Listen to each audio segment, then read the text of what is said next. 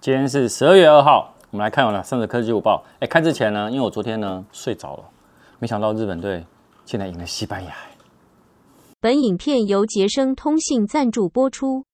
我们看第一则哈，NVIDIA 从十月份陆续有开始上市了四零系列的新显卡。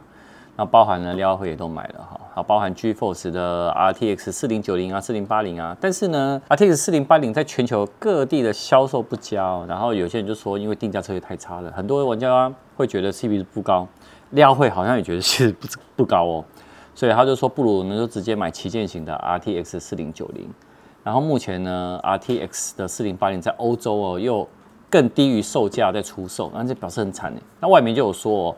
欧洲，例如像德国，已经下修了这个价格了。那从原本的原价折合台币，我现在都换成台币了，折合台币四万九，那降为变成台币四万六千二，等于降了台币两千八，变相打折了意思啊。好，而且呢，他就说大家觉得，哎，四零九零真的是还是比较好一点点。而且啊，它的这个策略错误还不止于此哦。原本呢，它是发布说会分十二 GB 跟十六 GB 的版。它因为呢命名呢跟定价引起我们玩家的反弹呢，所以 NVIDIA 平息众怒，立刻撤销十二 GB 的版本推出的计划。所以目前外传的十二 GB 的版本呢，明年呢可能又会以 RTX 四零七零 Ti 的新名字重生。那额外补充一下，就是说我们目前呢 RTX 四零八零的十六 GB 在台湾呢是卖四万两千九百九十元，RTX 四零九零呢是五万六千九百九十元。廖辉就是买 RTX 四零九零。好，看第二个之前呢，我们来干爹哦，这礼拜有活动哇哦，十二月有圣诞节的，没错。他说专属 OPPO 的粉丝持 OPPO 手机到捷成通信呢，送两百元的购物金。然后，而且第二个呢，他还立即销免费服务啊，清洁手机啊，健诊服务啊。然后再来呢，他说月月还有抽好礼哦，这个活动从十二月一号到十二月三十一号，抽奖日期是一月五号。不如我去摆摊好了，我也可以帮你清手机跟健诊服务啊。然后我现在给你啊，你帮我签啊。一百块，没有。我们去星光三越摆摊，人家会不会来？真的让我清啊！大家觉得会不会？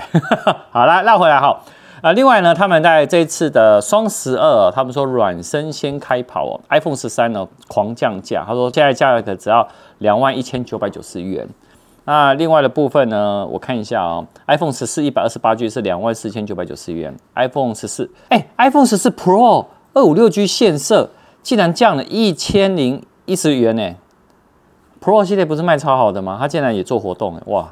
然后 Google 的 Pixel 七呢，降两千二，一百二十八 G 线色，现在只要一万六千七百九十元。好，其他的呢，你就到捷成通信去选购。那我们来看一下第二者哈。其实之前 Sony 啊，他们有说他们要推行动的动作捕捉设备，那他们就命名已经出来了，好，就这个名称。那他说我们的这种使用者啊，可以透过六组的穿戴感测元件。跟手机连接哦，就可以结合虚拟形象外观来进行直播，还有拍摄内容。我跟你讲，我等这个等还蛮久的，因为有时候要做这种装那种捕捉的设备，其实都很贵。那我先讲一下，它的本体是采用类似苹果定位装置 AirTag 的那种外观，重量只有八克，然后单次充电可以用十小时，而且有 IPX 五、IPX 八的等级防水，然后防尘呢是 IP 六 X 的防尘能力。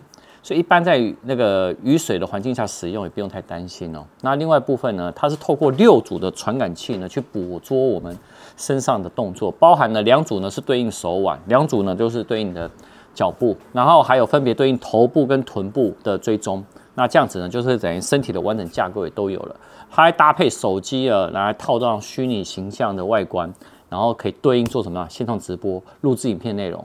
那目前有搭的手机是 Sony Xperia One、Xperia 五的系列啊，同时呢也支援 iPhone。那其他呢，未来会支援其他更多的手机款式。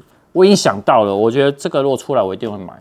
我要装在我们家的后置姐身上，它的动作很灵活。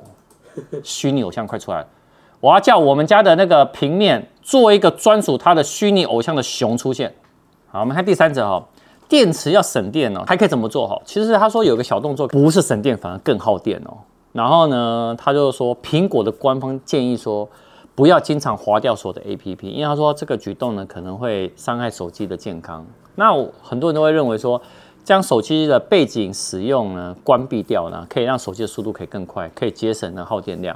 不过苹果它有不同的解释，它的表示说，手机的 APP 呢在背景待命，就是要让用户有更好的效率可以使用 APP。不过因为这样呢，很多人就会说，啊，它在后面待命啊，就是在运转状态啊。但是呢，官方解释说不是哦，这 APP 其实是处于冻结的状态，它不会去消耗手机的资源，也不会有耗电的问题。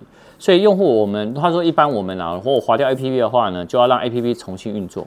那 A P P 重新运作所消耗的电量呢，其实比背景的待命呢还来得更多。